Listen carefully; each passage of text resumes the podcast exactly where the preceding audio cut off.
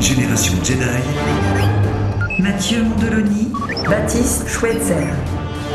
Génération Jedi, épisode 1. Cette semaine, nous allons voir comment la guerre des étoiles a influencé et influence encore la conquête spatiale.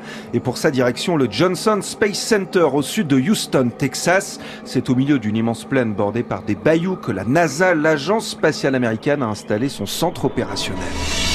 Depuis 50 ans maintenant, c'est dans ces grands bâtiments gris et blancs qu'ingénieurs, scientifiques et astronautes écrivent l'histoire de la conquête spatiale. Parmi eux, Luca Parmitano, astronaute italien de l'ESA, l'agence spatiale européenne. Il a passé 4 mois dans l'espace dans la station spatiale internationale.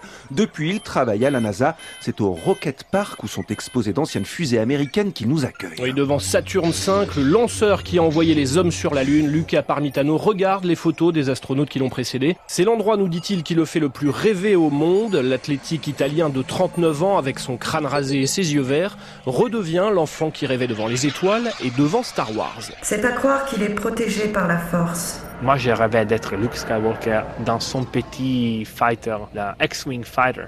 Et c'est bizarre, mais 20 ans après, moi, j'étais dans mon petit avion et j'étais tout seul. C'était un peu la réalisation d'un petit rêve d'être le commandant de mon petit avion, un peu comme Luke Skywalker. Et après, 30 ans après, c'était quand j'étais aux commandes de la navette Soyuz. C'était la réalisation de cette rêve-là. Ce qu'on peut faire pour réaliser les rêves de Luke Skywalker, c'est de voler sur une navette sur la station. De nombreux astronautes ont trouvé leur voie en découvrant l'existence de cette galaxie très lointaine. C'est cette génération Star Wars qui vole aujourd'hui dans l'espace. Mais ce ne sont pas les seuls à s'inspirer de la saga. Il y a aussi les scientifiques et les ingénieurs des agences spatiales du monde entier. Nous approchons de Tatooine. Et c'est à quelques kilomètres du Space Center que les salariés de la NASA se retrouvent après le travail dans un petit bar caché de la route. Ce n'est pas la cantina, mais presque. Oui, au Boondoggles, pas d'extraterrestres, mais des ingénieurs de la NASA, et parmi eux Mike Engel, ce qu'il invente aujourd'hui, il le doit en partie à la guerre des étoiles.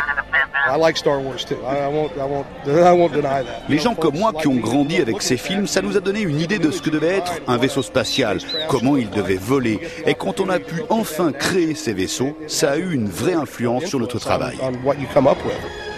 Suis ton instinct, Luke. Que serait Luke Skywalker dans son X-Wing sans R2D2 Que seraient les astronautes dans l'ISS sans leurs robots? Non, tout va bien, R2. Mais je change de trajectoire. L'un de ceux inventés par la NASA se trouve en ce moment dans l'ISS. Il s'appelle Robonaut et ressemble à s'y méprendre à C3PO, le droïde doré de la saga.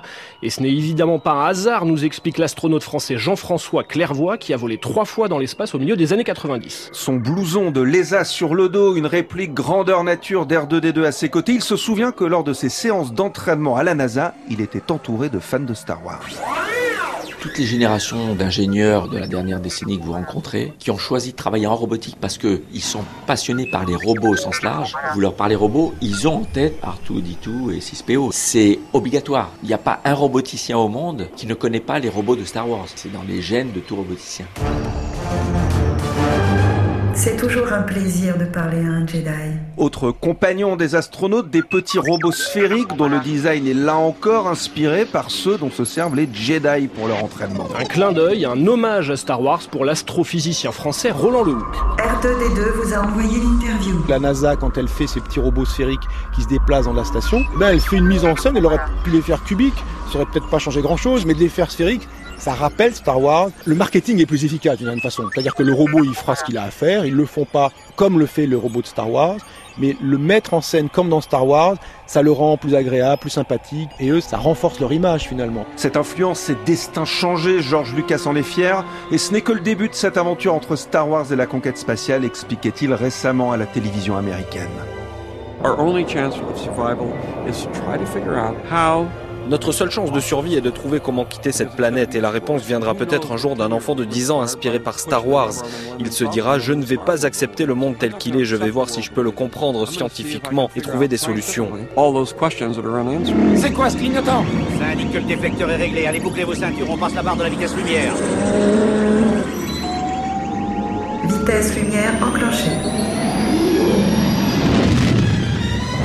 Luca, Mike, Jean-François et tant d'autres ont été ces enfants inspirés par la guerre des étoiles. Et quelque part dans le monde, en ce moment, devant un écran, une nouvelle génération Star Wars rêve au futur de la conquête spatiale.